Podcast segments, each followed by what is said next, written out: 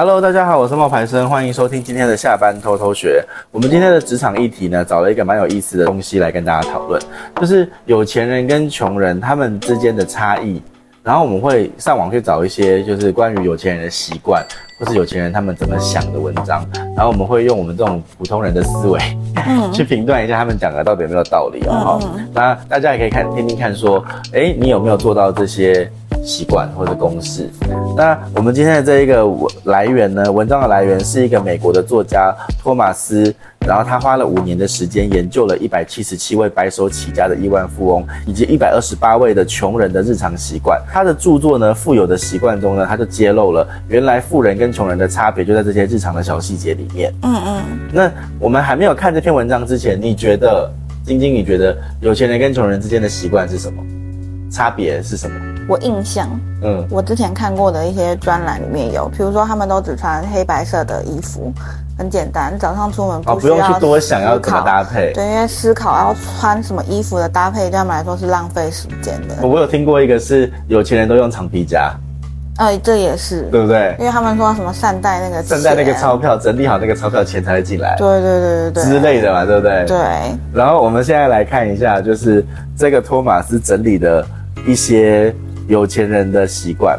好，首先呢，托马斯在书中有提到哦，富人建立梦想和目标，不是躺在床上空想一些不切实际的东西，而是真正的计划去实现它。由此可见，要成为富人有两个关键点：第一个是有梦想，第二个是有办法去实现梦想。嗯，有梦想是好事，但关键是你必须制定计划去实现自己的梦想。所否则的话，你那个梦想就会是白日梦。没错啊。就好像我们的学生啊，其实他们都有自己想要成为的那个样子。嗯，然后他们现在在做那些内容的时候，就会变成说是有这个梦想哦，有这个想法哦，但是还没有开始执行，然后就有一大堆条条框框。嗯，其实你真的有些时候是要去测试之后，你才会知道的。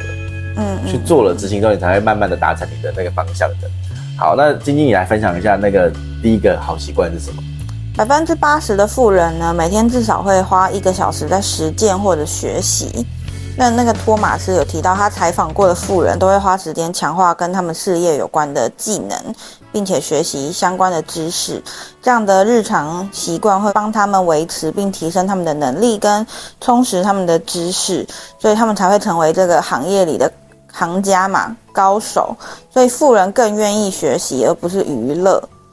那百分之八十八的富人每天至少会阅读三十分钟，内容都是以自学和自我提升类的阅读为主。像是股神巴菲特，每天有百分之八十的时间都在阅读。他曾经在出席哥伦比亚大学商学院活动的时候表示，成功的秘诀就是每天要阅读五百页。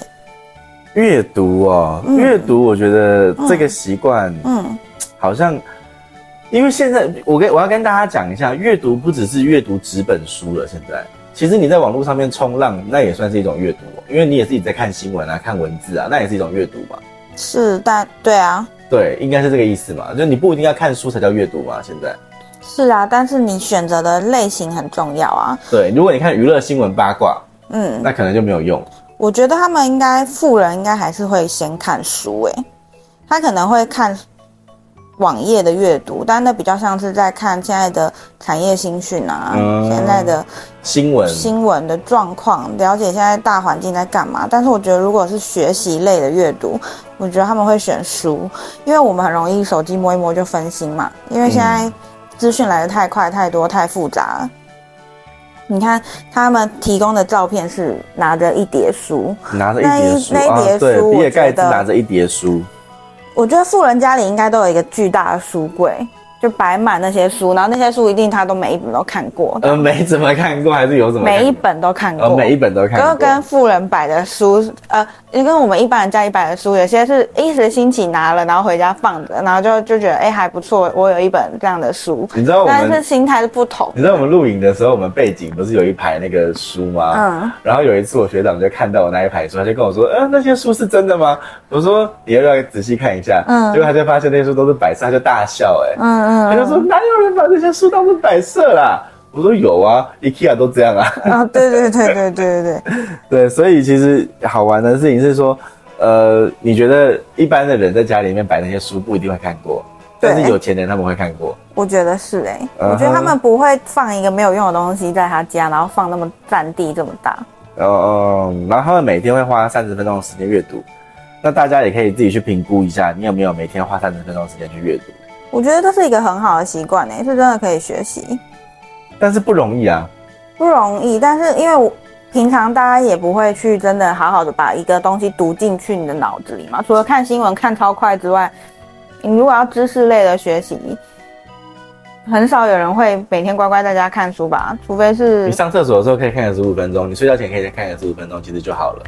但那个时候大家选的应该会是小说吧，或是漫画吧？哎、欸，其实我有点，我有一个建议哦，上厕所的时候是可以看一些艰涩的书的，因为反正你也没事做。我认真的，还有睡前也是看一看你就睡着了。哦，上厕所跟睡前我都建议大家可以看一些你平常不会看艰涩的书。嗯哼，然后你就可以就是晃神，然后就可以睡着。这真的是我的一个良心建议，失眠的人可以这么做。嗯哼，对，失眠的时候不要看电视，嗯，因为电视会有那个光，会刺激你，就是兴奋。嗯，所以我觉得你失眠的时候，你就看一些那种很艰涩的书。嗯，但是我觉得他们的那种阅读是真的会读进去的，不是想要。他会有安排好时间段的，因为我们每天都会想说，哦，那我今天来看一本书好了，然后想着想着就过了。但是你如果要看一个偶像剧或看一个什么综艺，然后你会特别超出一个时间来给他。对，我觉得他们是有规律的，会安排自己的时间。比如说每每天的下午两点，然后开始看书半小时。对，之类的，不管看几页，但至少他完成了阅读半小时这件事情。然后富人的第二个好习惯呢，是七十六 percent 的富人每一天都会进行三十分钟的有氧运动。美国的科学家研究发现，运动呢有强健身体、预防疾病的效果，还会益于大脑，让人变得更聪明。那呃，研究人员就认为呢，锻炼可以促使参与者的最大吸氧量增加，也有益于人体的生理和认知的功能。因此，每周坚持锻炼，提升吸氧量，也是提高智力、让人保持聪明的好办法。像马克·祖克伯，脸书的创办人，就非常的热爱慢跑。嗯，是啊，我们还没有看过。亿万富翁是胖子的吧？有啦，谁？马克思就蛮那个马马克思就蛮胖的啊。没有吧？他很胖。没有吧？有啦，有胖子的。一般川普胖不胖？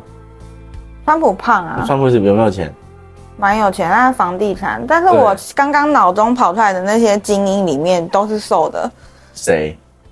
马克·祖克伯是一个啊，比尔·盖茨是一个啊。可是你不觉得马克·祖克伯？马克、马斯克、马克思、马克思没有到很胖吧？很胖哦，又白又胖。哪有？我们现在找他的照片给你看。马克思啊，马斯克还是马克思啊？马斯克吧。马马斯克，他是胖的啊。哪是？你自己看。他这是修的，他有衣，他穿衣服是有那个的，你自己看。嗯，我不知道他有过这样子的。嗯，他其实是胖的，他只是衣服很会修饰。OK。但他最近有比较瘦啦。对。嗯，他是我这几年非常喜欢的一个真实版钢铁人，创业家。真实版钢铁人，因为他涉猎的产业我觉得都非常的新兴，然后又跟。那个外空啊，航天有关系啊，外太空。嗯、对，他后来有开始减肥了啦。嗯嗯嗯。对，然后这个就真的很瘦啊，贝索贝索斯这个。嗯嗯嗯。因为他以前他是亚马逊的嘛，那他现在就很瘦。嗯。他身材就很好。然后马克·祖克伯，你不觉得他越来越不像真的人了吗？什么意思？你看他的，你不知道吗？很多人都说马克·祖克伯越来越像 AI 嘞，越来越像机器人嘞。嗯哼。你没有发现吗？没有。那个眼睛跟那个脸。越来越不像真的一个人了，越来越像 AI，就是像机器人，然后好像讲的话都是经过程式设定的。哦，对，就有人这样子讲了。好，我们不要离题，我们回到下一个。所以呢，第三个好习惯是九十 percent 的富人每天用三十分钟来建立更丰富的人脉，嗯，就是说，有钱人他们会透过商业组织、非营利组织以及贸易组织来发展，维持良好的人际关系，交到更多朋友，也代表你比更多人拥有资源，人脉就等于钱脉，嗯嗯嗯，你同意吗？这个，嗯，同意。但我觉得三十分钟不够，嗯，不知道他们的三十分钟是。在干嘛？是是在 party 吗？还是？我觉得你越有名，会议我觉得你越有名，你的这个人脉就越容易。那我觉得他们这种，你越不有名，你就要花越多时间。这种有钱人，他们一定有属于自己的什么秘密聚会啊，然后能够进去的，就一定有一个很高的门槛，然后进去都是跟他差不多等级的人，他们才会觉得哦，彼此是有互利的价值，是这样。对啊，因为如果你跟他的等级差太多，你就是去跟人家要东西的啊，那没有用啊。对啊，所以这个人脉，我觉得他们是应该是有一个艰艰辛的那个门槛在那里，嗯，然后符符合了才可以进入。或者你，我觉得我自己的想法是在我们，比如他们讲到一些商会啊，或者非营利组织啊、贸易组织啊这些东西，我觉得当你有更多的资源进去的时候，你要去介绍你自己，或者是你要去建立人脉这件事情来讲，就变得更简单。嗯，那你的时间就会真的就只有三十分钟。嗯，可是如果你是那一种，你是要去里面拿资源的人，嗯，那其实你你就要花更多的时间证明你自己。是啊，那这件事情就会比较不会是三十分钟而已。嗯，对，好，然后再来呢？呃，他们还有一个好习惯呢，就是百分之七十八的富人会把时间花在更有意义的事情上面。每个人都需要放松休息啊，那你有想过自己下班后的四个小时是怎么度过的吗？是划手机、追剧、看新闻、看搞笑影片吗？你是怎么度过的？我我我是看电视、划手机。哦，我也是。嗯，百分之七十八的富人下班后四个小时是怎么规划的？嗯，他用还有六十分钟的那个制定计划哈，或者是想办法要完成的计划。六十分钟的学习，包括看书、看报表啊，进修专业啊，训练自己的外语能力。然后在三十分钟锻炼他的身体，三十分钟维持人脉。哦，然后再来的六十分钟才是放松自己跟休息的时间。所以他总共有四个小时，四个小时分别是。用六十分钟来制定计划，嗯，然后用六十分钟来学习，嗯，用半个小时锻炼身体，跟半个小时维持人脉，嗯，就是半个小时约人，嗯，半个小时运动，嗯，的意思是这样。不一定他们健身的地方就是那些，就是同一个俱乐部，然后大家都是有钱人，然后一边跑步一边聊一些商业的事情啊之类的。哎，可是我们之前有分享过一个还不错的做法，就是时间折叠啊，嗯，就你可以在你敷面膜的时候。那个看东西，对对对对，你可以在你那个坐飞机的时候写作。我跟你讲，我这次那个爱情的书写完了，就是在飞机上写的。两篇，那出版社也跟我说，他其实有点担心，因为他四月份跟我讲的时候，嗯，我还缺一万五千字，嗯，还没给他，嗯。然后我我当时其实不是很担心，因为我觉得每每个每个礼拜写个三千字，我一定写得完，嗯。但后来我都没有什么写，嗯。但是我后来就有两次就运用了时间折叠，嗯嗯，我就在那个。飞机场飞机里面，一次飞四小时，嗯、一次飞十二小时。嗯，那两次的飞行时间里面，我就一次标出了六千字，跟一次标出了六千字。嗯，然后就升了一万二。嗯，然后再加上我后来的修修剪剪，我就给了他完整的六万两千字的稿子。嗯，然后我就觉得，哎、欸，我有我把时间花在有意义的地方。嗯，那个时间折叠是有用的。嗯，对。好，然后再来呢，就是第五个好习惯，五十 percent 的富人会提早起床。对，怎么说呢？嗯，他们会比平常起床的时间提早三十分钟到一个小时，有些人还会提早三个小时起床，诶，因为提早醒来能够让你的一整天过得不那么匆忙，还能清晰的思考。如何解决今天最重要的事情？提早把事情做完、规划完，就会会让他的每一天都更有的更有效率，也更有时间去应付各种突发状况，比如说他的会议延迟啊、小朋友生病啊，或者是有一些交通上的问题。哦，所以你会提早起床吗？不会啊，我不会，但是我知道很多人一直有耳闻，就是如果你想要成功，你就必须要早起。我觉得这个。我觉得不一定是早起，而是要有规律的作息时间。对对对，对，我觉得这点应该是不一定早起，可是你要有规律的作息时间。你知道以前，尤其是我们自己创业以后，就是在做斜杠这件事情以后，你会发现说，其实很多东西是要自动自发的。是啊，对，所以基本上我们也会去，我自己啦，我也会提前起来，然后去想一想我们今天要做什么，然后把要写的要做的东西列出来。然后再一个一个这样子打勾完成。我们记不记得我们曾经有推荐过一个那个 app，嗯，To Do 嘛，对不对？对啊。然后它就可以有那个形式，它就可以有那个呃，那叫什么啊？就是打勾的那个，就完成列表的那种功能呢。呃，代办事项，嗯，代办事项。然后有一阵子我就很喜欢，就是那个代办事项那个打勾的声音，对啊，叮叮，你就觉得很有成就感。嗯，所以这其实就是跟他们提早会起床是一样的概念。然后刚好我刚好提到斜杠这件事情嘛，对不对？嗯，所以百分之六十五的富人不会单纯的依赖一种收入，六十五 percent 的富人在赚到人生的第一个一百万美金，就是三千万了哈，至少会有三个不同的收入来源，他们不会单纯的依靠一种收入，可能是房地产、股票、基金、投资副业等等。是啊，你觉得呢？我觉得是啊，很合理吧？蛮合理的，因为你要领死薪水，你是很难拿到这样子的收入的。嗯，对啊，而且你看我们熟知的那些。梅西啊，C 罗啊，这些顶级的球员，嗯，除了薪水之外，还有广告。对，他们有广告，他们有自己投资运动品牌啊。C 罗还有什么执法的啊？C 罗有执法，他有那个执法的单位啊，然后还有饭店啊，梅西也有饭店啊，自己开的饭店。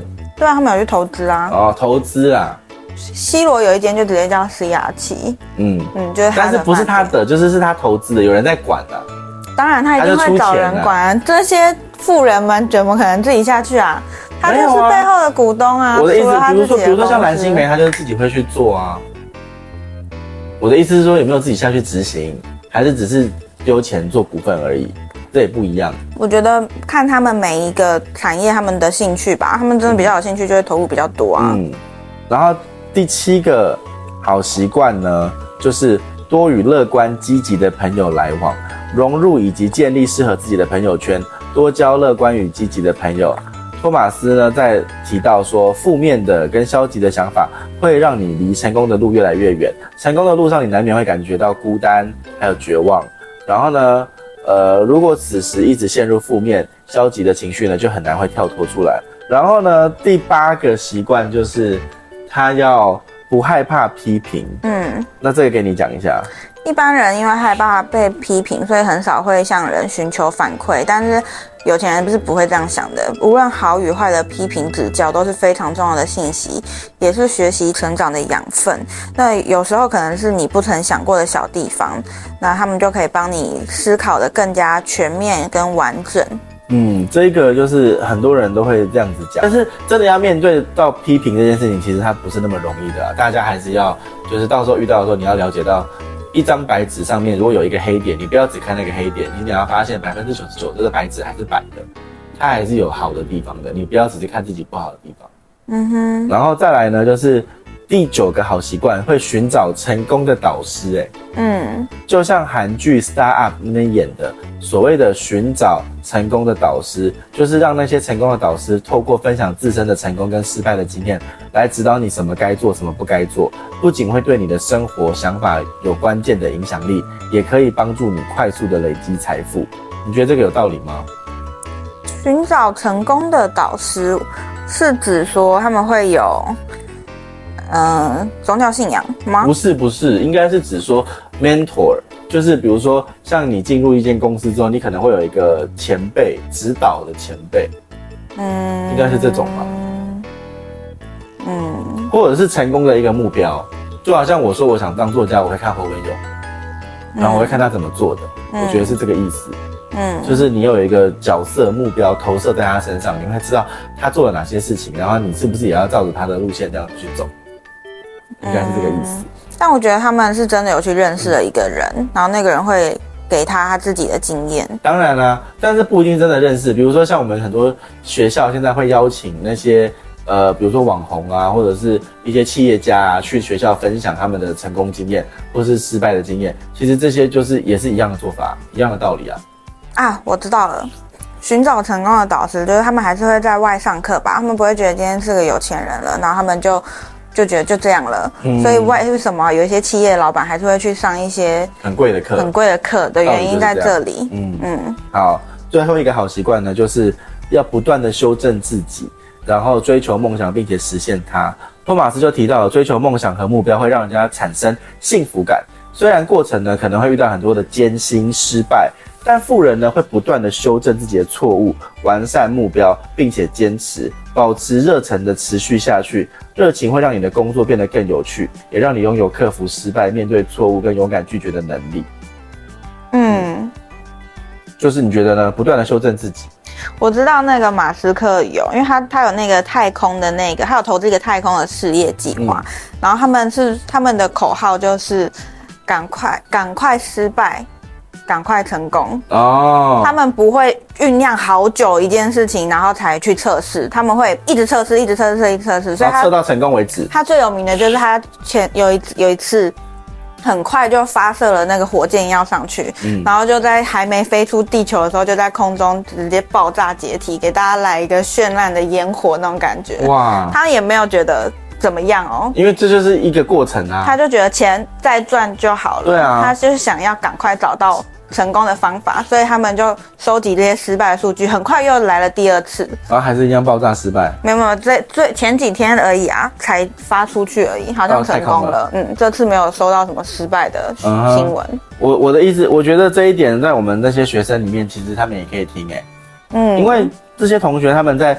做自己的内容的时候，其实现在已经到，如果你已经做两三个月，你其实要做的阶段就是要不断的修正你自己的东西。嗯，嗯，你要去看那些数据，然后再重新丢，重新丢，嗯，而不是觉得说哦，我丢了失败了之后，我会不会觉得很不好，或者是说呃，是不是怎么会一直失败？嗯，其实你就是要去测试，测试到你你发现 IG 已经认识你的内容，然后贴上你的标签。嗯嗯，其实是要这样子的。嗯，然后大概要抓九篇一个区间去看，说我要我接下来要再怎么调整。嗯嗯，对。好，今天的分享其实是针对有钱人他们会做的一些事情啦。那我之前有听过一个、欸，诶我觉得这个就蛮也蛮有意思的，就是有钱人跟穷人他们喝水的方式是不一样的。可是我觉得他这个是一个隐喻，一个暗示，就是说齁。烦恼没有钱的人，杯子里面只要一装满了水，就会立刻把水喝光。也就是说，他们的薪水全部都是被生活费给吃光了，手头就不宽裕了。嗯，然后明明你的口袋就不够深，那你还是要一定一样有那些生活水准，比如说你要买车啊，你要送小朋友进私立学校啊这些的。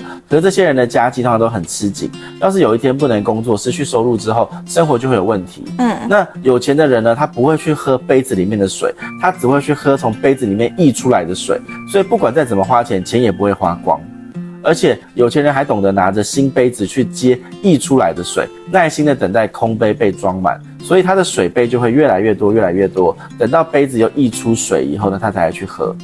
嗯，这个是指那个，比如说那些杯子就等于每一个月带来的租金的公寓或者公司的事业，开咖啡店也是一样的道理。当你拥有很多很多的杯子之后，即使你生病了，也不会为钱烦恼。可是习惯一一旦有水就喝掉的人呢，一旦是生病或是公司倒闭，收入就跟着消失了。所以你不能够只是靠每个月的死薪水，你一定要有保持好多的收入来源。